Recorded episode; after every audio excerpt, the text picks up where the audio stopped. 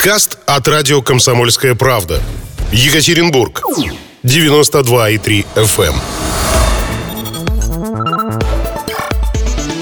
Утренний информационно-аналитический канал на радио «Комсомольская правда». Главное вовремя.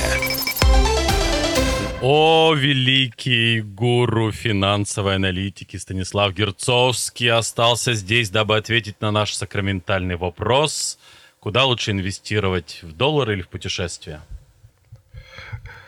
Э, конечно, лучше инвестировать в путешествия. Как сказали, а как, как сказали в московской редакции, какой-то там человек, доллар скоро рухнет. А, а, путешественник, а путешественник э, с горы никогда. Зачем в гору? Надо куда-нибудь пониже, пониже, к морю. По, э, пониже к Плинтусу. К Плинтусу, да. Вот как, какая на самая низкая точка? Мертвое море. Вот к Мертвому морю все езжайте. Это была не реклама. Ладно, это э, была финансовая э. консультация Станислава. Мы поняли, что нам лучше обратиться к профессионалам. Да, и есть у нас такой человек, Спасибо, и он Стас, уже с нами, с нами на связи. Финансовый аналитик Виталий Калугин. Доброе утро, Виталий. Доброе меня слышно? Вы знаете, вроде слышно, но пока непонятно, насколько хорошо. Но сейчас начнем общаться и, собственно говоря, поймем, а, что у нас происходит не только со связью, но и с экономикой. Давайте так, в общем и целом, потому что август в России это всегда вот так вот на моей памяти, ну или не всегда, но часто какие-то финансовые катаклизмы, повышение курса рубля, девальвация, инфляция и так далее, и так далее. Вот что, как этот август, как к нему мы подошли с точки зрения вот глобальной экономики? Э, с точки зрения глобальной экономики мы подошли к этому августу очень хорошо. Рынки, которые рухнули в, в марте, в начале апреля, практически восстановились, особенно американцы. Вот неожиданно оптимистично вы сказали. Мы-то думали, что мы в какой-то яме находимся. Пробиваем дно с каждым днем все ниже и ниже. А, нет, яма у нас еще впереди. Просто на компенсацию кризисных доход, падения кризисных доходов в марте центральные банки напечатали очень много денег, на которые рынки сильно выросли.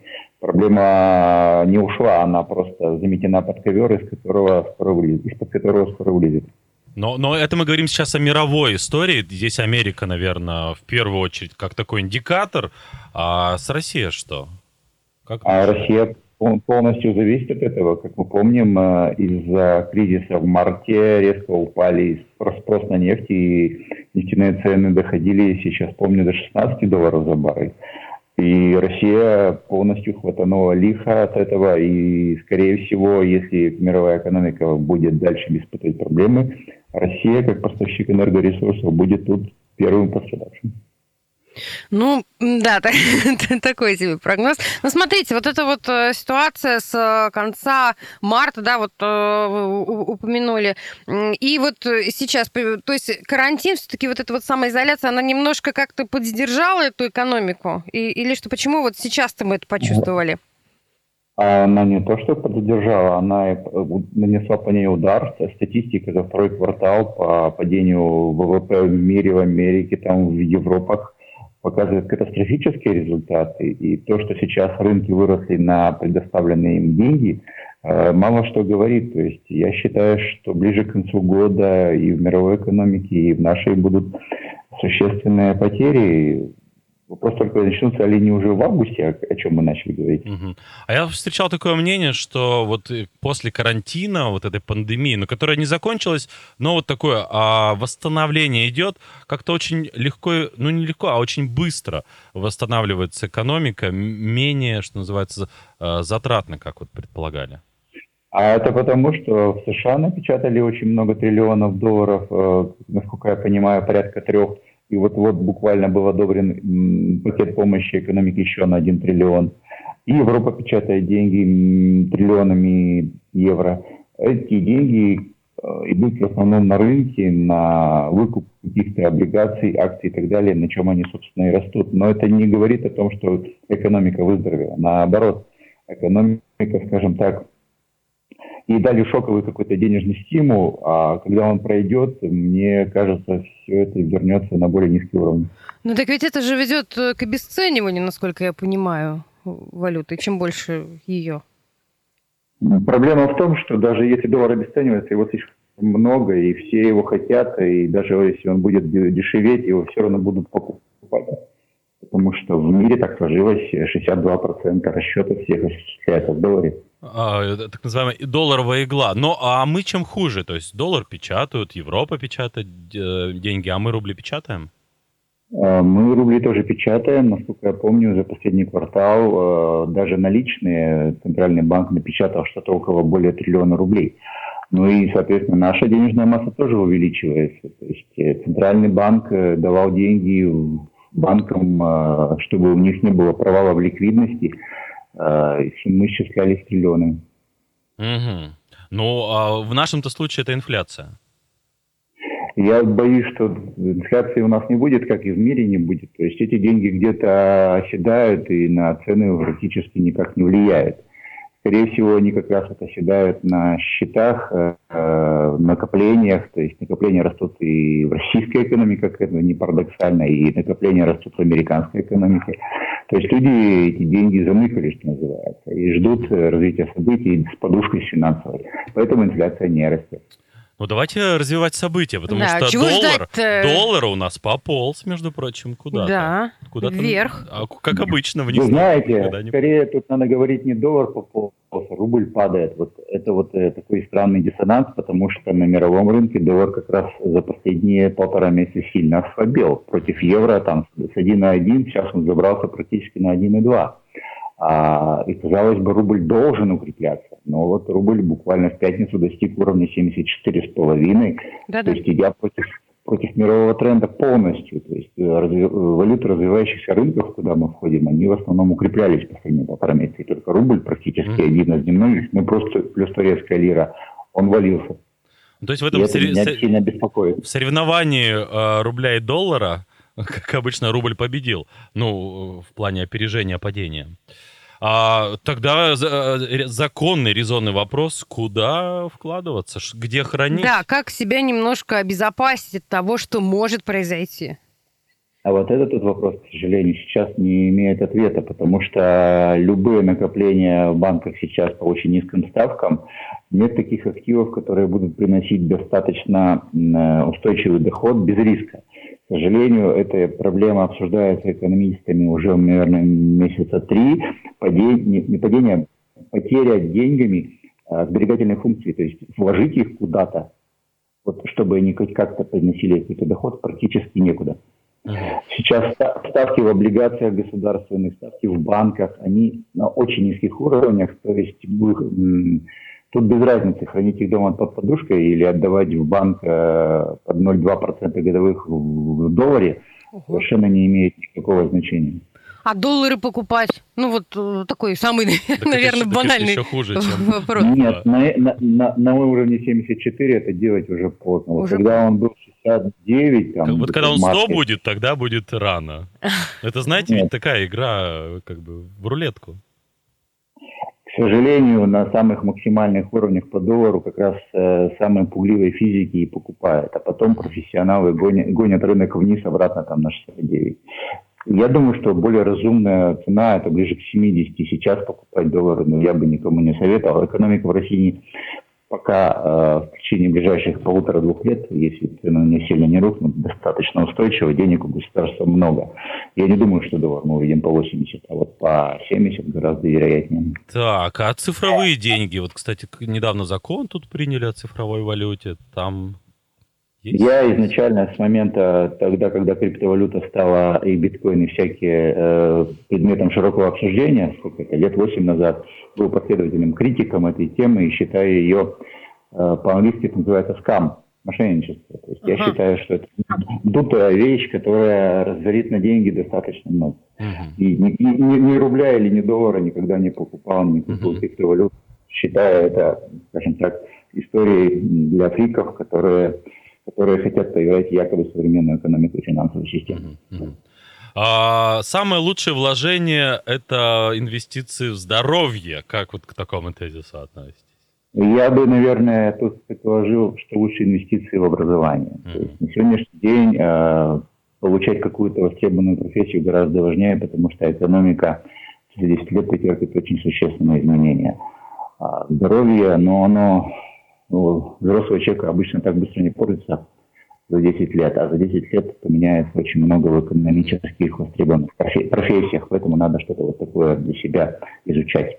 Угу. Только если покупать, ну, продавать доллары в большом количестве, тогда здоровье может и подкоситься. Да, если, да, вы тогда можете стать или неврастенником, или сердечником, потому что это область э, больших нервных потрясений. Угу. А землю прикупить, частный дом, недвижимость? Как? Вы знаете, вот это вот я с недвижимостью не очень хорошо дружу в том плане, что недвижимость это всегда отрицательный денежный поток. Угу. Даже если она у вас будет стоять, у вас будут налоги, просто налоги на имущество, скажем так, и прочие-прочие коммунальные платежи. Земля в России крайне дешева. Я видел, когда ее продают там за полторы тысячи рублей гектар сельскохозяйственную землю, а земля в пригородах тоже это надо быть очень хорошо разбирающимся, чтобы покупать так, чтобы потом не продать ее вдвое дешевле при необходимости.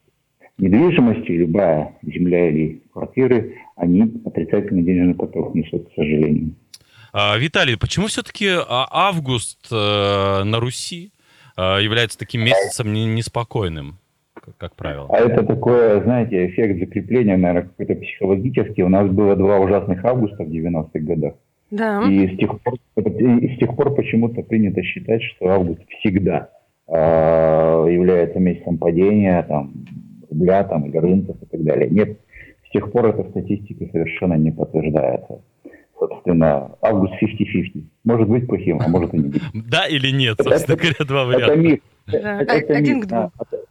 Это миф. августа я не жду потрясений, вот именно конкретно от августа 2020 года. Хотя, конечно, рынки начнут, могут начать уже Падение. Падение. Хорошо. Вот... От какого месяца 2020 года вы ждете потрясений? Я думаю, что это будет, наверное, по результатам третьего квартала, то есть где-то это может быть октябрь-ноябрь, потому что именно тогда начнут заканчиваться пакеты помощи США, пройдут американские выборы, и тогда можно отпустить экономику. А, ну, не до, э, вот те деньги, которые народу раздали в мире и в России частично, они пока еще есть у населения, но они вот как раз месяца через три могут закончится. Угу. А, вот а, одна из любимых фраз моей бабушки «предупрежден, значит вооружен». И вот так, если пофантазировать, э, октябрь, ноябрь, там какие-то э, тектонические, что называется, экономические пертурбации, как простому человеку подготовиться? Вот простые какие-то шаги э, вот кризис. В российских условиях надо прежде всего позаботиться о наличии работы. То есть если у большинства населения нет акций, разных облигаций, финансовых инструментов, а и, как правило, нет у большинства населения депозитов даже в банках в крупном размере, то есть нет сбережения, единственное, что надо позаботиться об устойчивости своей работы. Стабильность. Либо да, стабильности, то есть предположить, какие риски ее потерять, может быть, поискать что-то новое, какие-то варианты, то есть чтобы у вас перерыв в стаже или вообще в доходах никаким образом не повлиял на вас. То есть, если вы работаете в отраслях, которые могут застать вторая там, волна пандемии, но попробуйте поискать какие-то альтернативные источники доходов. То есть, надо вот э, подушечку в этом направлении То есть, шоколадочку начальнику-то подарить? Нет-нет, да и инвестировать. И выбирать а вы знаете, если, если вы специалист, который э, критически важен для организации, то это вам начальник шоколадочку должен дарить. А тут надо трезво оценить свою значимость для организации, и будете ли вы первым в очереди на увольнение. Угу. А, тоже логично. Переглянулись мы с Романом. А вы, а вы сказали вот э, такую фразу, вернее, два слова, от которых у меня так немножечко мурашки-то пошли. Вторая волна? То есть вы думаете в экономике? А, вы знаете, всеобщая, вернее, Всемирная организация здравоохранения нас усиленно ею пугает, но я думаю, что на, те правительства, которые сильно ударили экономику в первую волну, на вторую волну все-таки не поведутся и закрывать экономики не будут.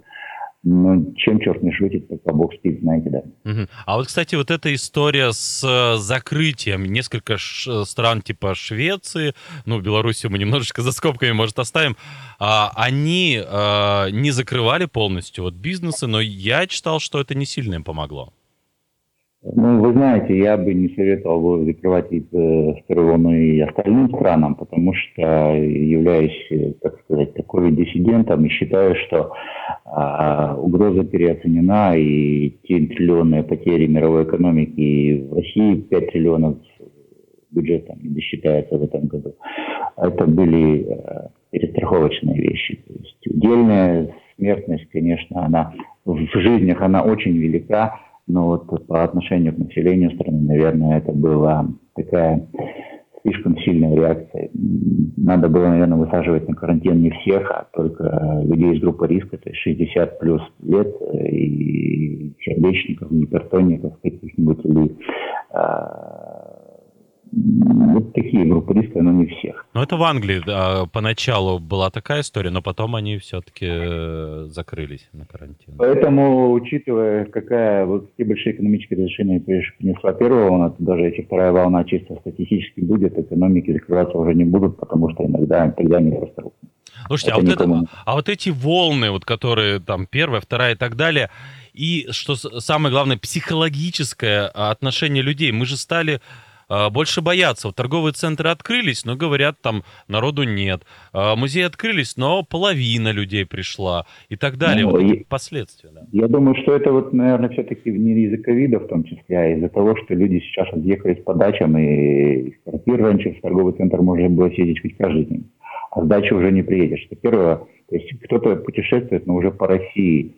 Это второе. Ну и в третье, конечно, у людей стало гораздо меньше денег. Угу. А, не, не походишь. Когда все вернется на круги своя? Когда да. восстановится и вот, что называется, хотя бы в точку а, а возврата? Мы вернемся ну, там? В... Самые большие оптимисты, это у нас Минэкономразвития, они считают, что уже следующий год, 2021, а полностью выкупить, что называется, или даст рост ВВП, полностью покрывающий падение в 2020. А реалисты? Я думаю, что это нам как минимум два года потребуется, 21-22, а может быть и в 23-м только мы выйдем на показатели доковидные, то есть э, показатели ВВП 2019 года. А, а по каким критериям мы поймем, что все вернулось? По каким? Ну, наверное, реальные располагаемые доходы, вот то, то падение, которое в этом году будет, они э, вернутся на прежний уровень. Э, только тогда что у нас дефицитный бюджет перестанет быть, э, может быть, ну, это чисто экономические заморочки. То есть я думаю, что реально располагаемые доходы – это первый индикатор, на который... Ну, а вот если говорить э, про человека, обывателя простого, да, вот как, как я лично, например, пойму, что, ну, все, можно там э, жить и радоваться, когда я смогу также часто ходить в магазин или что, ну, вот как? А, это хороший вопрос. Я вот для себя такого критерия определить не могу. Трудно сказать, когда, наверное, вам не надо будет выбирать, э, что купить вперед, еду или необходимые товары длительного пользования. Это, как правило, является признаком э, нормального благосостояния, когда вы можете себе позволить товары длительного пользования. То есть или у вас все уходит на еду. Либо вы все-таки можете обновить свой холодильник, стиральную машину там, и, и что-то такое. Ну, интересный критерий, да. Ну что, э, спасибо вам, Виталий. Виталий Калугин был у нас на связи, финансовый аналитик, рассказывал очень интересные вещи. Я, кстати, слышала про то, что вот октябрь-ноябрь, вот не только от Виталия, что действительно будет это очень непростое время, и надо каким-то образом действительно...